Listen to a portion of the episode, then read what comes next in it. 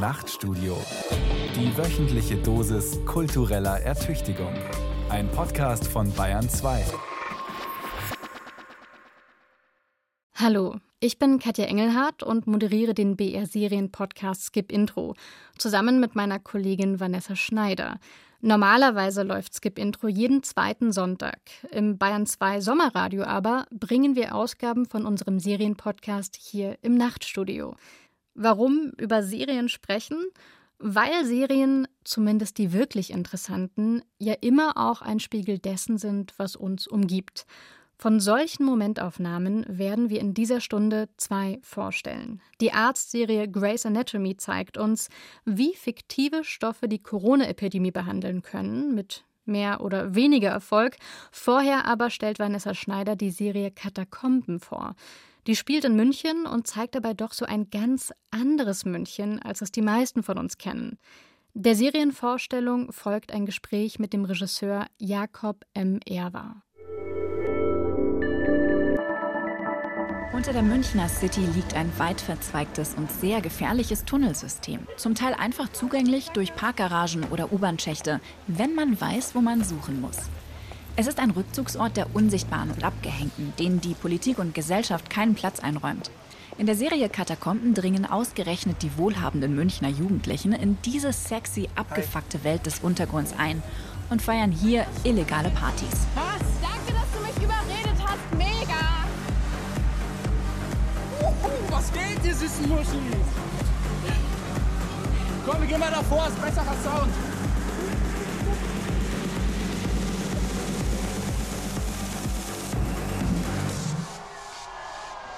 Auf dieser Party läuft jedoch alles schief. Ein Feuer bricht aus und in der Panik verliert die Hauptfigur Nelly ihren jüngeren Bruder Max und dessen wohlsituierte Freunde aus den Augen. Tut mir leid, ich kann sie hier nicht mehr durch. Ich muss. Mein Bruder, der ist unten noch irgendwo. Max! Die Serie verknüpft dramaturgisch geschickt und sehr spannend mehrere Perspektiven miteinander. Nellys Suche nach ihrem verschollenen Bruder ist nur ein Teil der Story von Katakomben. Wie ein Puzzle setzt sich Folge für Folge die ganze Geschichte eines Unglücks zusammen und fragt nach den Ursachen und Schuldigen. Gleichzeitig gibt jeder dieser Handlungsstränge Einblick in eine der vielen gegensätzlichen Realitäten der bayerischen Musterstadt. Die des obdachlosen Mädchens, das mit ihrer Wahlfamilie in den Katakomben lebt. Wir sehen die korrupte Baurätin, die sich die luxuriöse Villa mit ihren beiden wohlbehüteten Kindern teilt. Und den Jungen aus dem Plattenbau, der gern zu Münchens Glitzerwelt gehören würde. Aber auch eine idealistische Bauunternehmerin und eine Polizistin, die auf der Suche nach ihrer drogenabhängigen Tochter alle Regeln bricht. Ihre Welten kollidieren im Münchner Untergrund. Und genau da beginnt auch jede der sechs Folgen im selben Moment, nur aus einer anderen Sicht. Die Serie beleuchtet unterschiedliche gesellschaftliche Blickwinkel, will dabei aber nie belehren. Die Kontraste zwischen arm und reich, oben und unten sind gut ausgeleuchtet von Regisseur und Headautor Jakob M. Erwer. Solche Kontraste bergen immer auch die Gefahr von Verkürzung. Aber die Figuren wirken selbst dann noch authentisch und glaubwürdig, wenn sie gerade knapp am Klischee vorbeischrammen. Wie Nelly, die in ihrem Insta-worthy Zimmer Champagner köpft und sich mit ihrem besten Freund Janosch stylt, als wäre ihr Leben ein Werbespot um sich wenig später als mutige, pflichtbewusste junge Frau zu beweisen. Während sich hinter der lauten Fassade von Janosch ein verschwiegener Junge mit einer komplizierten Familiengeschichte verbirgt. Nicht nur die Charaktere, auch das super diverse Casting bricht mit Publikumserwartungen. Die Rollen möglichst selbstverständlich divers zu gestalten und zu besetzen, ist Regisseur und Headautor Jakob M. Erwer wichtig. Das merkt man auch daran, dass eine Figur ganz nebenbei das Gendersternchen spricht. Und es funktioniert. Die KollegInnen haben sie als einer der ErsthelferInnen geführt. Da hätte ich noch ein paar Fragen. Katakomben trägt in der Inszenierung und Sprache manchmal ein wenig dick auf. Um einer Stadt, die so sehr vom Schein lebt wie München, den Spiegel vorzuhalten, ist das aber genau der richtige Ansatz. Ich wohne auch schon länger in München, hatte aber von den Katakomben unter der Stadt noch nie gehört. Anders als der Berliner Untergrund ist das Tunnelsystem unter der bayerischen Hauptstadt nämlich nicht so bekannt. Ich habe von dem Serienstart mit dem Head-Autor und Regisseur der Serie gesprochen, Jakob M. Erwer. Der hat selbst lange in München gelebt und hier an der Hochschule für Fernsehen und Film studiert. Also der kennt die Stadt ganz gut. Der Produzent Florian Kammhuber hatte die Idee zur Serie und hat ihn sofort mit dem Setting angefixt. Also mich hat erstmal natürlich interessiert, dass es das in München auch so gibt und welche Größe das da stattfindet und was da drin stattfindet. Sozusagen einfach auch tatsächlich der soziale Hintergrund, den fand ich total spannend. Und das perfide dran ist ja, dass diese Katakomben so als eine Art Grauzone irgendwie auch wirken und fungieren, dass da unten was akzeptiert wird, sozusagen, was sonst eigentlich verboten ist, also sozusagen Drogen, Prostitution, all diese Dinge, die an der Oberfläche eigentlich nicht akzeptiert und nicht toleriert sind, werden da unten sozusagen wird weggeschaut. Und dieses Wegschauen fand ich natürlich total spannend. Was heißt nämlich dieses Wegschauen? Das Wegschauen heißt, man akzeptiert es da unten, aber aus welchem Grund? Und wenn man das ein bisschen weiterdenkt, kommt dann ganz schnell dazu, dass München sich natürlich rühmt als diese schöne, diese saubere Stadt.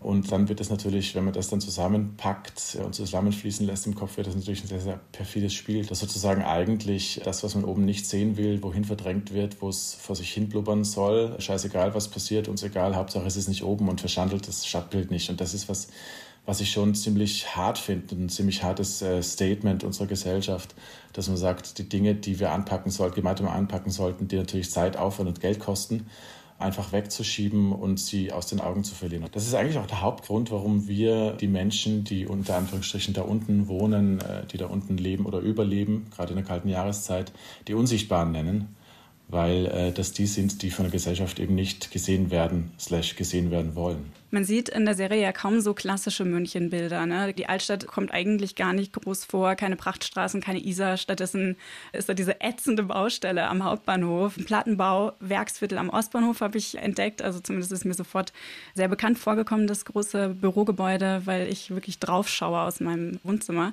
Dann habe ich so schätzungsweise Bogenhausener Villen, wahrscheinlich, also oder vielleicht auch in Nymphenburg, weiß ich nicht genau. Und natürlich die Unterwelt. Kommt es ungefähr hin? Ja, das ist richtig, genau. Ja. Wonach habt ihr diese Locations ausgewählt und wofür stehen die auch? Also für uns war es tatsächlich ganz wichtig, was du eigentlich schon erwähnt hast, dass wir ein Münchenbild zeichnen, das jetzt nicht das klassische Münchenbild ist. Also nicht das, was man aus jeder Münchner Serie oder aus jedem Münchner Film oder aus jedem Münchner Tatort kennt, sondern dass wir dann einen neuen Blick drauf haben, so ein Stück weit. Und vielleicht ist da auch tatsächlich auch ganz gut, dass ich zwar da studiert habe in München, aber jetzt auch schon wieder lang weg bin und wir uns schon auch wirklich von den Büchern und von den Figuren und von diesen Welten und für uns war ein, Teil, ein großer, wichtiger Teil des Konzepts dieses Oben-Unten, von diesem Oben-Unten, hoch nach oben, helle Räume, unten gedrungen, klein, dunkel.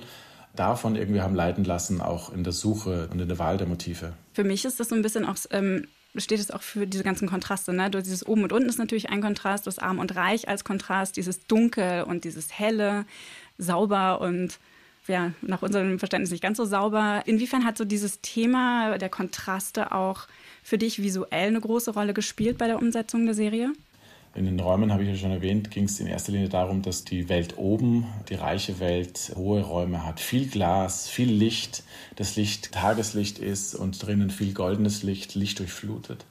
Und die untere Welt, die arme Welt oder die mittellose Welt, die Welt der Unsichtbaren, dafür aber sehr gedrungene Räume hat. Man spürt immer die Decken, man muss teilweise gebückt gehen. Es sind ganz enge Gänge, es ist viel Dunkelheit, es ist viel Düsternis. Und wenn da Licht ist, dann ist da, äh, ausgenommen vom Kerzenlicht, sehr viel kaltes Licht, so krankes, unter Anführungszeichen krankes Licht, grün und blau, das sich eben ins Licht mischt und das sich dann aber auch in den Gesichtern eben immer wieder spiegelt und reflektiert. Wenn jetzt die Stadt für dich so ein Seriencharakter wäre, was sie ja eigentlich ist auch in der Serie, wie würdest du die oder ihn beschreiben? Die Stadt als Seriencharakter, hm, das ist spannend. Ich habe nämlich lustigerweise zu unserer Szenenbildnerin damals gesagt, ich hätte gern, dass wir die Räume, in denen sich die, unsere Figuren bewegen, auch als Charaktere irgendwie begreifen und beschreiben. Und die Stadt wäre dann eigentlich, äh, was ist das? Eigentlich so ein amphibienhaftes Wesen, ein Shapeshifter, das so oder so sein kann, das dunkel und hell sein kann, das ein Stück weit das spiegelt, was die Personen sind oder wie sich die Personen fühlen, die sich darin bewegen. Ihr hattet dann irgendwann euer Setting gefunden, aber eigentlich ist das ja auch nur der Dreh- und Angelpunkt dieser ganzen Geschichte. Und die erzählt ihr ja dramaturgisch sehr geschickt aus diesen verschiedenen Perspektiven. Wie kam es jetzt dann dazu? Das war eigentlich von Anfang an klar, dass wir das Thema oben, unten, äh, armreich, dass wir das von unterschiedlichen, aus unterschiedlichen Gesichtspunkten darstellen wollen und unterschiedliche Sichten drauf haben wollen, ohne zu judgen, ohne zu urteilen, nur zu verurteilen, sondern dass alle, die daran teilnehmen, irgendwie eigentlich was Richtiges, was Gutes wollen und durch die Umstände plötzlich in was getrieben werden, wo Macht ausgeübt wird, wo Macht ausgenutzt wird, wo plötzlich durch eine Stellung, durch eine soziale Stellung plötzlich doch eine Wertigkeit plötzlich da ist und die dann man entweder nutzt, ausnutzt oder sie für was Besseres nutzt oder sich selbst zurücknimmt. Und das war eigentlich so das Ding, dass wir gesagt haben, so wollen wir unsere Figuren entwickeln. Wie stellen wir die am besten auf? Was sind Figuren, aus deren Sichten wir erzählen wollen? Was sind Figuren, die wir selbst spannend finden? Für mich auch immer ganz, ganz wichtig, wie kann ich eine gewisse selbstverständliche Diversität erzählen? Wie kann ich eine Vielfalt darstellen?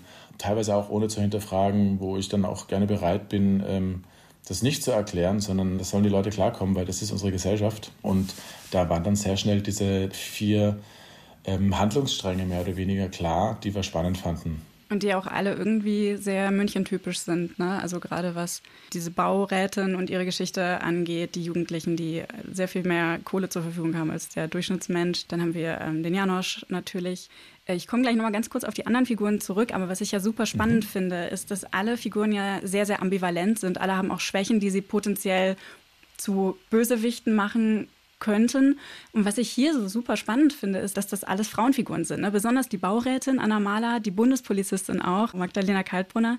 Solche Charaktere kennt man meistens in der männlichen Variante. Was ändert sich, wenn diese Figuren auf einmal keine alleinstehenden oder nicht weiter definierten Männer sind, sondern auf einmal Mütter? Weil es sind ja beides Mütter. Viel ändert sich, finde ich. Und deswegen finde ich auch oft Frauenfiguren spannender weil wir einfach so sozialisiert sind, dass wir immer noch in einer stark männerdominierten Welt leben und, uns, äh, und Gesellschaft uns bewegen. Allein durch diesen Fakt, allein durch das potenzielle Umdrehen des Geschlechts ergeben sich manchmal ganz andere Stärkenverhältnisse, ganz andere Spannungsfelder in der Figur selbst. Weil das ein Mann, wäre das selbstverständlich, dass der das easy peasy jonglieren kann. So, das, das, äh, da, wird, da wird schon jemand auf die Familie aufpassen. Und bei einer Frau hängt bei uns immer, so fortschrittlich wir auch uns äh, selbst halten wollen, ja, aber wie macht sie das dann mit den Kindern? Und das ist ein Ding, was ich gerne mitschwingen lassen möchte und was ich spannend finde, weil ich finde, darüber müssen wir uns Gedanken machen als Gesellschaft. Auch wenn man sagt so, ja, also allein das Thema Gendern, wenn man dann sagt so, ja, come on, also wenn ich jetzt Beamter sage, dann ist die Beamtin mit gemeint, aber Sprache formt, Sprache bildet ab, Sprache macht Bilder in unseren Köpfen.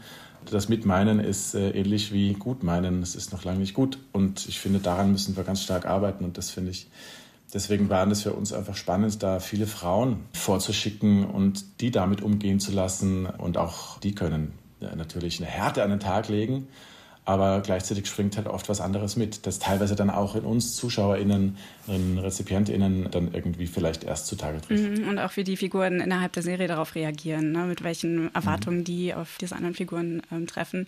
Und auch der Vater von Janosch, den finde ich ähm, auch so eigentlich eine wunderbare Figur, die ist, der ist so herzlich und so lieb und so vorteilsfrei. Das sind ja eigentlich so klassische feminine Werte irgendwie oder auch was eigentlich mit einer Frau besetzt werden würde normalerweise. Also auch da mhm. funktioniert es genauso. Ähm, ich finde es auch sehr auffällig, dass Jugendserien als erstes so diese Diversität wirklich zelebrieren und umarmen. Also ne, das hat bei Druck so richtig angefangen in mhm. Deutschland, dann auch so Netflix-Serien wie Skylines oder How to Sell Drugs, Stichtag dann von Join, Carter Compen und dann auch Para, Wir sind King. Warum glaubst du, ist das ausgerechnet bei Jugendserien so und auch so wichtig? Puh, da kann ich jetzt nur mutmaßen, aber ich würde sagen, dass äh, die jungen Leute da einfach weiter sind und offener und äh, zeitgemäßer denken. Also, dass die das längst gehört haben, dass das passieren muss und dass das so nicht weitergeht und dass dieses Old White Man-Gedöns irgendwie einfach, das, das stirbt aus, das stirbt sowieso aus und da kommt eine neue, frische Generation nach, die sehr sehr viel umsichtiger ist. Nicht überall, sicher nicht überall, aber wenn ich mich jetzt hier, hier umhöre, wenn ich äh, meine Spazierrunden drehe, das ist, macht man ja zurzeit so, ich nenne es immer Spazier, ich mache dann immer Spazierbier mit FreundInnen und da mit jungen Leuten treffe ich dann auch mal hier und da mal mit SchauspielerInnen und quatsch mit denen und da wird so 70 Prozent gegendert in der Sprache und das macht mein Herz auf, weil ich glaube, dass so es dauert nicht lang und dann ist es, dann, dann haben wir es. Wir müssen ein bisschen arbeiten, glaube ja. ich, aber die jungen Leute sind da wesentlich weiter und wesentlich offener und äh, die Diskussionen sind da auch offener, glaube ich. Ja, denken einfach mehr in die Zukunft. Also ich meine, man sieht es ja auch, Fridays for Future war eine Bewegung von Jugendlichen, die nach vorne denken. Ja. Glaubst du, es dauert dann einfach jetzt noch 20 Jahre, bis Repräsentation dann auch in der Primetime im Erwachsenenprogramm selbstverständlich ist? Also wenn diese Generation selbst erwachsen ist und wir alte Menschen? Nee, das glaube ich nicht. Ich glaube, dass es sehr viel schneller geht. Also ich glaube, allein die UFA hat sich ja jetzt auch so ein Diversity-Konzept vorgenommen, so eine Art Selbstverpflichtung und ich glaube, das wird weiter passieren. Also ich glaube, das geht schneller. Hoffe, Hm, ist vielleicht optimistisch, aber ich, da will ich gern optimistisch bleiben. Weil ich das Gefühl auch habe in meinem Umfeld, auch die, auch andere RegisseurInnen, auch andere FilmemacherInnen, das äh, sehr selbstverständlich leben und das auch pushen. Also auch wenn es mal irgendwie einen, schrägen Blick gibt, dann sagt man, ja, aber das ist meine Art zu erzählen. Also wenn ich jetzt in Gespräche gehe mit Produzierenden, dann sage ich auch, ich will es nur kurz einmal gesagt haben, so, ähm, ihr wisst, wenn ihr mich kauft, dann kauft ihr auch Diversity. Äh, und ein vielschichtigeres, feineres Gesellschaftsbild. Ich beschäftige mich auch so viel mit, mit Serien oder fiktionalen Erzählungen als Motor für Social Change. Ähm, wie siehst du das? Weil ich würde sagen, deine Projekte, alles, was du so machst, ob das jetzt Drehbuchworkshops oder, oder FilmemacherInnen-Workshops sind oder deine Filme und, und jetzt auch Serien, verkörpern diese Idee auch so ein bisschen. Wie können fiktionale Erzählungen die Gesellschaft verändern, so ein bisschen besser und gerechter machen?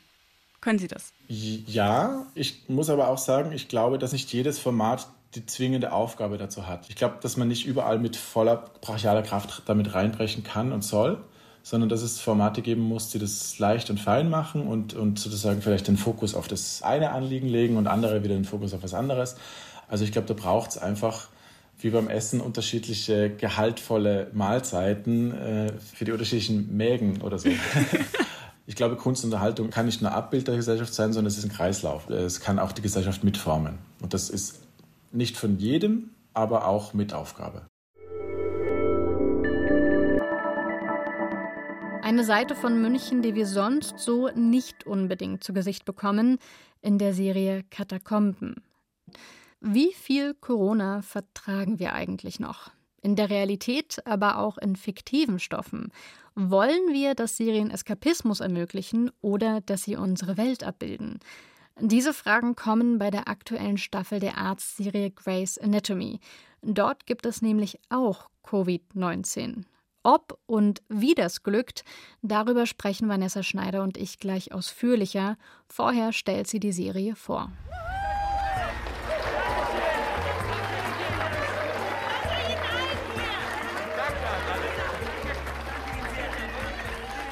Es ist April 2020. Wie überall auf der Welt versammeln sich auch vor dem Grace Sloan Memorial Hospital in Seattle jeden Tag Menschen, um dem Klinikpersonal zu applaudieren. Ein kleines Zeichen der Dankbarkeit für das, was sich hinter den gut versiegelten Türen des Krankenhauses seit Beginn der Corona-Pandemie abspielt. Und die Situation wird jeden Tag schlimmer. Neue Schutzmasken für die Belegschaft fehlen, Notfälle können nicht behandelt werden, ganze Abteilungen bleiben geschlossen. Alles hat sich geändert. Äh, Fachrichtungen spielen keine Rolle mehr. Chirurgen messen die Temperatur, Oberärzte machen die Drecksarbeit. Es ist ein Tollhaus. Das brennt. Glücklicherweise muss ich nicht allein da rein.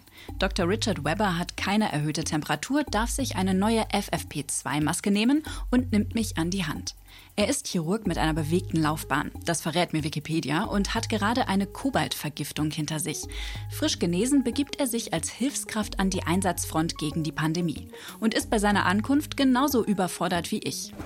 Ich habe mir was überlegt. Ich habe gesehen, dass einige Schwestern ihre Masken mit Bleichmittel säubern. Das kann nicht gut sein. Da habe ich mir gedacht, man könnte Sind doch... Sie inzwischen alle Sicherheitsvorkehrungen durchgegangen? Was ich sagen wollte ist... Das ist nicht mehr das Krankenhaus, das Sie verlassen haben. Wenn ich Ihnen sage, Sie sollen die Sicherheitsvorschriften lesen, dann meine ich, lesen Sie verdammt nochmal die Sicherheitsvorschriften. Trotz der 16 Staffeln langen Vorgeschichte fällt mir der Einstieg in die Serie leicht. Wie bei den meisten Soaps zählt ohnehin nur das, was unmittelbar zuvor passiert ist. Und das wird ja vor jeder Folge mit einer klassischen Recap-Sequenz zusammengefasst. Grey's Anatomy zieht mich rein in die engen Gänge, die ich so schon aus Nachrichtenbildern kenne.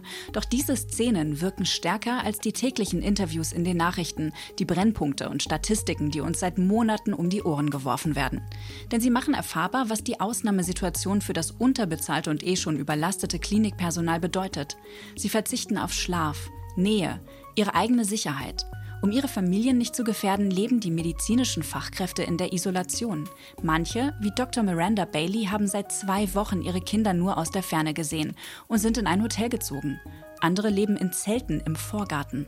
Und alle nehmen die vielen Opfer der Pandemie gedanklich mit nach Hause. Eine unvorstellbare Last. Ich bin heute bei 100 angekommen. 100 Mal musste ich jemandem sagen, dass ein geliebter Mensch gestorben ist. Das ist zehnmal so oft wie in der ganzen Zeit, seit ich hier angefangen habe. Und ich, ich weiß nicht, wie lange ich das noch durchhalte. 100 ist nämlich eine große Anzahl. Ich habe Angst, dass sie mir irgendwann nicht mehr groß vorkommt. Die Pandemie über eine fiktionale Erzählung menschlich zu machen, ist keine leichte Aufgabe. Vor allem nicht während diese Pandemie weiterhin unser Leben fest im Griff hat. Dass Grey's Anatomy sich daran getraut hat, finde ich bemerkenswert, selbst wenn sie dabei manchmal sehr on the nose rüberkommt. Dieses on the nose, also dieses sehr offensichtliche. Ich, ich glaube, ich weiß, was du damit meinst. Wir müssen da unbedingt gleich nochmal drüber sprechen, weil ich glaube, das hängt auch mit der Corona-Darstellung zusammen. Ja, doch, auf jeden Fall. Also dieses on the nosige, das wird in einigen Dialogen einfach sehr, sehr deutlich, wo sie Sachen sehr ausführlich erklären. Also ich finde, die machen das schon geschickt. Manchmal reichen da zwei Sätze, um das zu erklären. Aber da gab es zum Beispiel so eine Szene, wo ein schwarzer Arzt erklärt, wie er mit seiner Großmutter darüber streitet, dass die ähm, nicht in die Kirche gehen soll. Mhm. Und sie sagt nur, das geht gar nicht. Das kann ich doch, äh, also wegen einer Pandemie kann ich doch nicht, nicht in die Kirche gehen und so. Und er sagt, Entschuldigung, hallo, äh, Virusansteckung. Von dieser Art Szenen gibt es so ein paar in den ersten zwei Folgen, die ich gesehen habe. Und das fand ich schon ein bisschen, bisschen mhm. sehr offensichtlich. Weil wir ja darüber sprechen, wie eigentlich Serien die echte Corona-Pandemie einbauen in ihre Handlungen. Wenn du Grey's Anatomy dafür, wie das eingeflochten worden ist, so eine Schulnote geben müsstest von 1 bis 6. Ich bin ja keine Ärztin. Von daher keine Ahnung, wie die das medizinisch lösen. Ich habe mir so ein paar Videos mir angeguckt, wo, wo ähm, ÄrztInnen sich das angeguckt haben und das bewertet haben. Und? Die waren tatsächlich sehr angetan davon. Wobei ich muss gleich nochmal das ein bisschen einschränken und da kommen wir auch dann auf die Schwierigkeiten zu sprechen. Aber wenn ich das jetzt bewerten müsste, ich würde dem Ganzen wahrscheinlich eine 2 geben. Ach, warum weil keine 1? wirklich gut finde. Ja. Ich glaube, eine 1 ist nicht möglich. Ich glaube, es kann keine Serie geben, die im Moment, im Moment der Pandemie die Pandemie erzählen kann. Und zwar wirklich brillant miterzählen kann. Ich glaube nicht, dass das möglich ist. Weil man die Pandemie noch nicht fassen kann? Genau. Ach, ja, jetzt hast du so was Schlaues gesagt. Ich hätte nämlich Grey's Anatomy, äh, Anatomy eine Eins gegeben, tatsächlich, weil ich es so geschickt finde, dass wir zusammen mit Richard zurückkommen und ihm ja alles erklärt wird. Er kommt ja in ein Krankenhaus zurück, wo nichts ist wie vorher. Das haben wir vorhin auch schon gehört. Alles hat sich verändert. Er ist in mein Krankenhaus-Buddy gewesen. ja, genau. Und also auch wenn ich eine Pause zwischendrin hatte, für mich hat sich ja auch alles geändert. Also das Krankenhaus kenne ich, ich weiß, wie das aussieht, aber das ist alles ganz anders. Und eigentlich arbeiten andere Ärzte mit anderen Ärzten zusammen oder machen völlig andere Aufgaben. Und das wird uns ja auch mal wieder so ein bisschen gezeigt, dass völlig egal ist, wer eigentlich vorher was mal gelernt hat, weil so all hands on deck mäßig jede Person gebraucht wird, an jeder Stelle. Und so verwirrt wie er auch ist, habe ich mich dann auch manchmal gefühlt. Ja. Das fand ich sehr smart. Und ich glaube, so geht es auch jedem oder jeder, die die 16. Staffel gesehen hat und wirklich in diesem fließenden Übergang reinkommt, wieder in das Krankenhaus und auf einmal ist da, äh, was hat sie gesagt? Es ist ein brennendes Tollhaus. Aber ich war vor allem, glaube ich, von kleinen Sachen auch sehr angetan. Es gibt eine Szene, da habe ich bemerkt, wie schön das ist, die eigene aktuelle Situation im Fernsehen zu sehen oder in so einer Serie. Da hat eine Ärztin eine Maske auf, so eine FFP2-Maske, will telefonieren und deswegen nimmt sie quasi das Gummiband vom einen Ohr ab und dann baumelt die Maske nur noch am anderen Ohr. Sie telefoniert und die Kamera schaut in die Maske rein, also weil die da halt so rumbaumelt. Und da sieht man Lippenstiftflecken in dieser Maske innen drin. Und es ist so wahnsinnig banal, aber ich fand das so so echt und so nachvollziehbar und so schön normal. Das hat mich auf eine ganz merkwürdige Art wirklich gecatcht. Und ich war wirklich für so was völlig Normales, dass, also ich meine, vielleicht hat es auch nur jemand am Set nicht gesehen. Aber dass da jetzt nicht. Ich glaube, das war Absicht. dass das da nicht eine saubere Maske hängt, fand ich toll. Ja, ich fand das auch richtig cool. Ich habe dann beim zweiten Mal, nachdem ich die Folge nochmal angeguckt habe, nochmal speziell darauf geachtet. Und einmal diese Lippenstiftgeschichte ist mir auch aufgefallen und mir ist danach noch aufgefallen, Meredith Grey hat im, ich weiß gar nicht, wie nennt man denn das, in der Intensivstation wahrscheinlich, wo sie gerade ähm, Dienst hat, will sie Patientengespräche führen oder beziehungsweise ein Gespräch mit einer Angehörigen. Und sie hat ihr Handy draußen und das Handy ist in so einer Plastikfolientasche versiegelt. Stimmt. Und das machen alle Ärzte da. Und dann stellt sich raus, in einem dieser Videos, die ich mir angeguckt habe, ja bestätigt das auch die Ärztin, die sich das angeguckt hat. Ja, das machen wir auch so. Genauso wie auch dieses Ding, was Meredith Grey auf dem Kopf hat, was aussieht wie ein Staubsauger, mit dem Schlauch hinten dran, mit dem Visier ja. vorne, dieses Plastikschild. Eine abschirmende Haube. Ja, das kennt man aus so Katastrophenseuchenfilmen über Ebola-Pandemien und sowas, wenn die da in der Hotzone sind, wo man sich anstecken kann, in so hochinfektiösen Laboren und so arbeiten. Und so ein Ding tragen halt die Ärzte in der Serie. Einerseits natürlich wahrscheinlich, weil man dann ihre Gesichter sehen kann, weil die Masken keine Masken tragen müssen. Aber die tragen auch wirklich sowas. Und gerade am Anfang der Pandemie, und wir sind ja in der Serie im April 2020, haben die Ärzte diese Sachen getragen, weil man nicht genau wusste, wie überträgt sich dieses Virus. Also auch da voll on point. Finde ich sehr gut. Wobei du auch gerade Masken gesagt hast. Ich habe manche Figuren, weil ich die nicht kannte, gerade ich konnte manche Männer nicht auseinanderhalten, weil die dann FFP2-Masken getragen haben, wenn die nicht gerade mittendrin in der OP waren oder so. Ja, das ging mir aber auch so.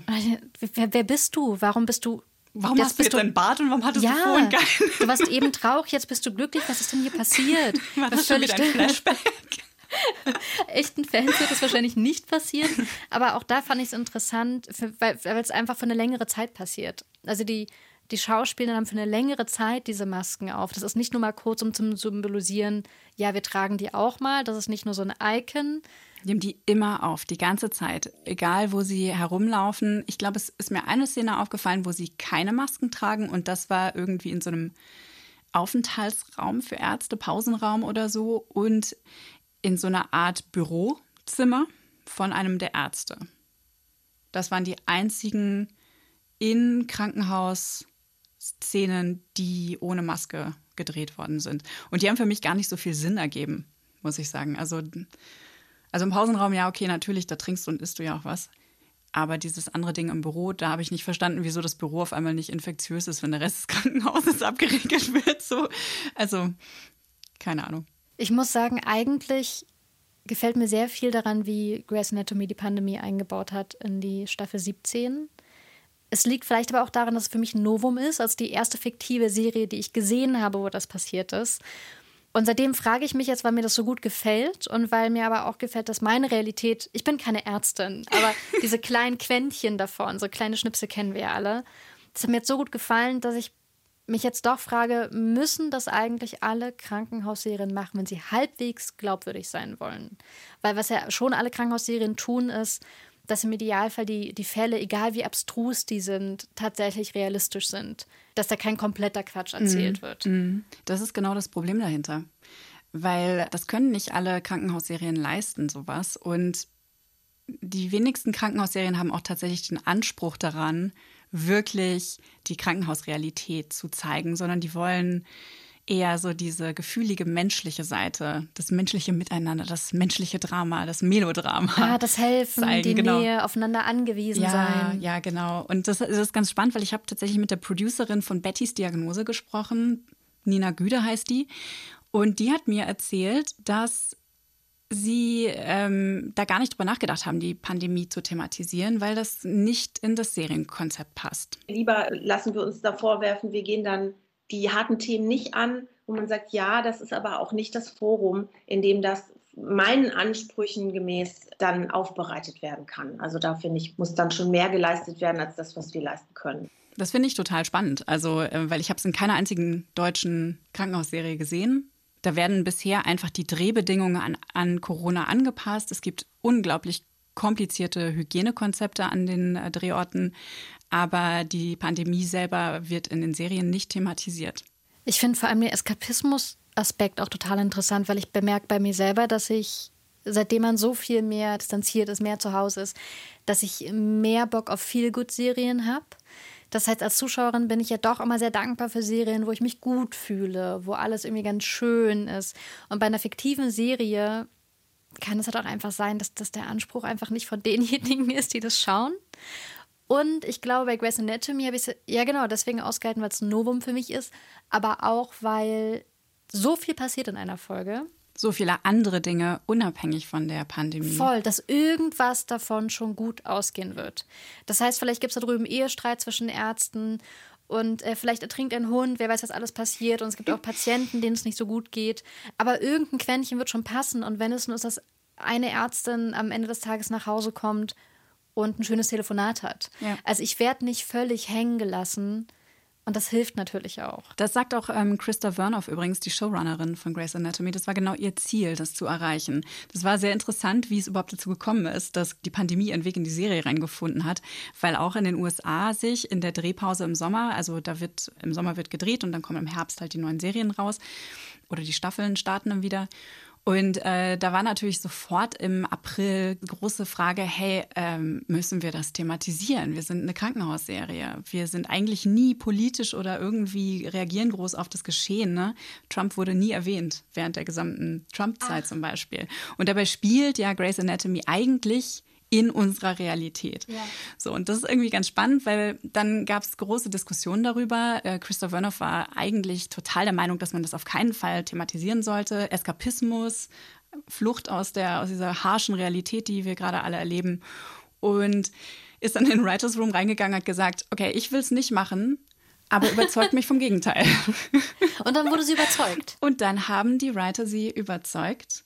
Und so kam es dann, dass äh, die Pandemie ihren Weg in die Serie reingefunden hat. Es wurde alles neu geschrieben, wurde neu, neu produziert. Deswegen hat die Staffel auch nur 17 statt der üblichen, ich glaube 24, 25 Folgen hat die Staffel normalerweise. Und diese ist viel, viel kürzer jetzt.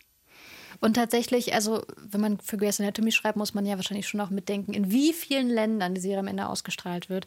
Aber dieses Problem haben ja tatsächlich gerade alle. Ja. Die Frage ist natürlich, ist das noch relatable, wenn es wiederholt wird? Weil das ist auch so ein Argument von vielen ProduzentInnen, die ich in Deutschland gesprochen habe. Was ist mit der Wiederholbarkeit? Diese Serien, diese Vorabendserien auch, ne? also ob das jetzt Bettys Diagnose ist, in aller Freundschaft, Da Horm ist Da Horm, all diese Serien laufen einmal natürlich zur Premierenzeit und werden dann aber endlos auf tausend Kanälen wiederholt werden verkauft ins Ausland, sonst wohin, aber die vor allen Dingen laufen die immer und immer und immer wieder. Und äh, das ist natürlich schwierig, wenn du so ein spezifisches, zeitspezifisches Thema hast, so eine Momentaufnahme, wie mit so einer Pandemie, nach der wahrscheinlich dann auch jeder von uns froh ist, dass sie vorbei ist, ja. und die dann zu wiederholen und die Leute immer wieder damit zu konfrontieren und sie zu langweilen und sie so, weißt du, man will damit ja auch irgendwann mal abschließen können. Und da ist es dann schon auch aus wirtschaftlichen Gründen, glaube ich, gar nicht so eine leichte Entscheidung zu sagen, okay, wir machen das, wir machen diese Pandemie. Bestimmt in anderen Kulturbereichen ist es ja auch schon länger Thema. Also klar, es gibt mittlerweile Bands auch im deutschsprachigen Bereich, die Musik übers Impfen machen.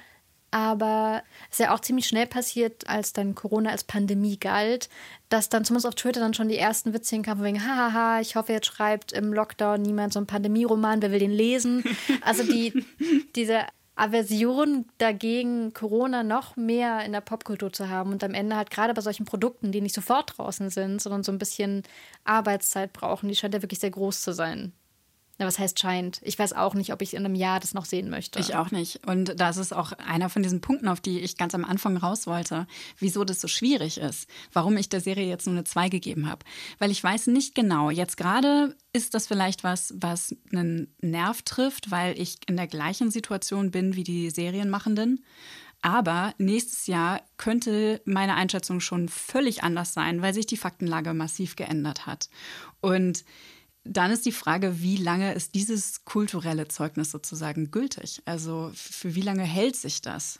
Und man hat schon in der Vergangenheit gesehen, jetzt zum Beispiel bei 9-11, wo ja auch ein ähnlich schlagkräftiges Ereignis, sag ich mal, ähm, passiert ist, was auch die ganze Welt bewegt hat, was Amerika wirklich erschüttert hat. Damals haben ganz viele Serien darauf reagiert sehr verhalten, manche ein bisschen unterschwellig. Andere Serien, wie zum Beispiel The West Wing, haben aber komplette Folgen aufgrund der Ereignisse vom 11. September ähm, produziert. Und diese Folgen, wenn man sich die heute anguckt, denkst du dir nur, oh mein Gott, es ist einfach, ist einfach nicht gut gealtert. Ja. Also weder die Perspektive von damals funktioniert noch, noch funktionieren auch die Argumentationen, weil man heute einfach viel mehr weiß, über was damals tatsächlich passiert ist, wer die Schuldigen sind, was die Mechanismen waren und so weiter. Das kannst du da zu dem Zeitpunkt nicht gewusst haben als, als Autor oder als Autorin oder als Produzentin. Dann ist es ja das eine, dieses Thema so haltbar zu machen, indem man das zum Beispiel als Serienhandlung verpackt. Wie ist es denn aber hinter den Kulissen? Aktuell muss man ja mit Corona arbeiten. Vielleicht nicht in der Handlung, auf jeden Fall aber am Set. Ja.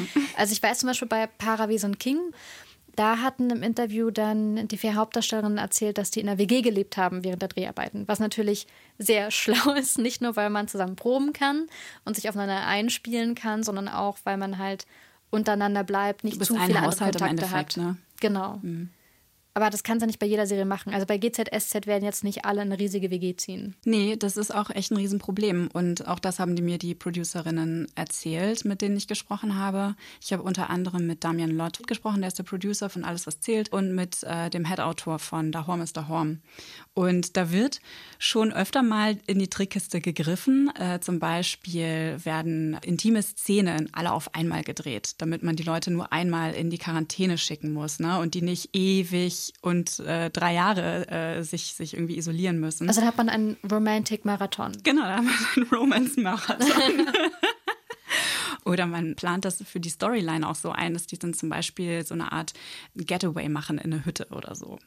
Damit die sich näher kommen können. Weil das ist ein Riesenproblem. Wenn du keine Pandemie hast in der Geschichte, dann musst du ja irgendwie den Leuten begreiflich machen, dass die Leute die ganze Zeit Abstand voneinander halten vor der Kamera. Und das ist dann, das überträgt sich auf uns Zuschauende und wir fragen uns, was ist da los? Ist der Konflikt in der Luft? Hassen die sich? Und da sind gar keine Konflikte. Also all diese Sachen müssen die dann auch mit einkalkulieren in die Stories. Müssen gucken, wie die Kameras angeordnet sind. Ne? Die müssen dann künstlich Nähe herstellen über eine nahe Kameraeinstellung ah, ist das zum dann Beispiel. so ein bisschen wie wie bei Stunts in Serien oder Filmen, wenn man so tut, als würde ich jemanden Ja, boxen, ja. aber eigentlich ist das nur so ein bisschen der Winkel und Perspektive. Genau. und Geil, Corona-Stunts. Auf jeden Fall sind es Corona-Stunts. Ich habe zum Beispiel einen super cuten äh, Corona-Stunt gesehen. Bei Gute Zeiten, Schlechte Zeiten haben die das bei Instagram, glaube ich, gezeigt. Und zwar haben die dann für so eine Umarmungsszene, ich glaube, einmal die Tochter und einmal die Schwester von den Darstellerinnen mit ans Set geholt und die waren dann sozusagen der Umarmungsbuddy, die man aber nur von hinten gesehen hat. Und dadurch konnte man, genau, genau, das Umarmungsdouble für den Umarmungsstunt. Das finde ich total smart, aber es klingt auch total aufwendig. Super aufwendig. Stell dir mal vor, jemand hat nur einen Hund. da muss der Hund die Verlobte dubeln oder so. Andere Serien haben es noch anders gemacht. Nur noch mal kurz hier in meine Effektekiste gegriffen. Und zwar, ich weiß nicht, ob du diese sogenannten Instant-Serien mitbekommen hast, diese Instant-Serien, die dann in der ZDF-Mediathek gelaufen sind und bei ARD in der Mediathek und ich glaube, TNT-Serie hatte auch eine. Das waren so ganz schnell produzierte, kurze Serien wie drinnen, Liebe jetzt. Liebe ähm, jetzt habe ich gesehen, das sind so ganz viele romantische Geschichten, die alle auch Distanz, Pandemie zum Thema haben. Also man lernt sich anders kennen, das ist quasi das Überthema. Mhm. Und dann beobachten wir, wie diese Beziehung sich so völlig anders entwickelt oder eben doch total ähnlich, wie in Anführungsstrichen das früher gewesen wäre, ohne Distanz. Genau, und ähm, bei drinnen haben die das so gemacht, da haben die einfach ein Schauspielerpärchen für die Hauptrollen besetzt. Die wohnten eh zusammen, waren eh ein Haushalt und haben das in deren Wohnung auch gedreht. Also man muss sich halt einfach irgendwie zu helfen wissen.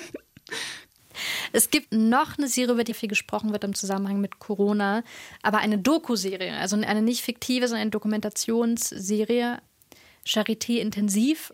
Vier Folgen, die wir auf einer Intensivstation in der Berliner Charité verbringen. Also wirklich dort, wo die Patientinnen sind, deren Fälle nicht so einfach Mhm. sind. Also jetzt mal gelinde ausgedrückt. Es gibt, wie gesagt, vier Folgen. Ich habe nur anderthalb gesehen, also eine noch ein bisschen, weil ich es wirklich, wirklich nicht ausgehalten habe. Bei Grey's Anatomy fand ich alles Leid und Spannung. Ich, ich, war, ich war irgendwie, ich war wirklich unterhalten und dabei. Bei Charité fand ich das super schwierig, weil man ja weiß, dass alles echt ist. In drei Wintermonaten wurde die Serie gedreht.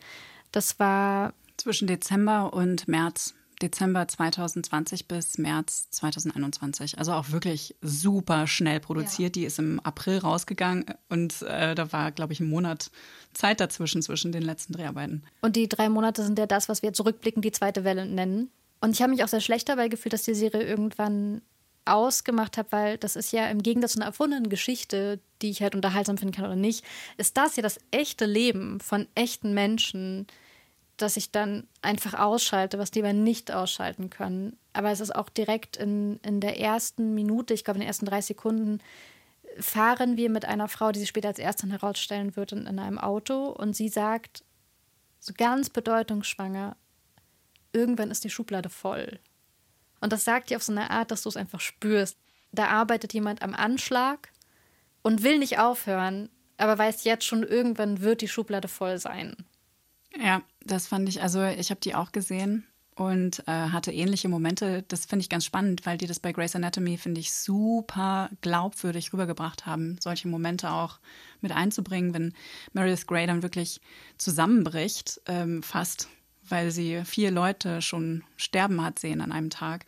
Und du weißt, dass das diesen Leuten bei Charité intensiv in Wirklichkeit jeden Tag seit einem Jahr passiert und jetzt noch krasser als vorher. Also wir sehen ja in dieser zweiten Welle, wie das in Berlin einfach noch krasser ist, als es ähm, Anfang 2020 war, weil jetzt auf einmal jüngere Menschen da auf der Intensivstation äh, sterben als vorher. Ja, gedreht hatte ja Karl Giersdorfer, der ist studiert der Biologe und der hat tatsächlich schon mal einen Grimme-Preis gewonnen für eine Dokumentation über die Ebola-Epidemie in Westafrika. Die möchte ich sehen.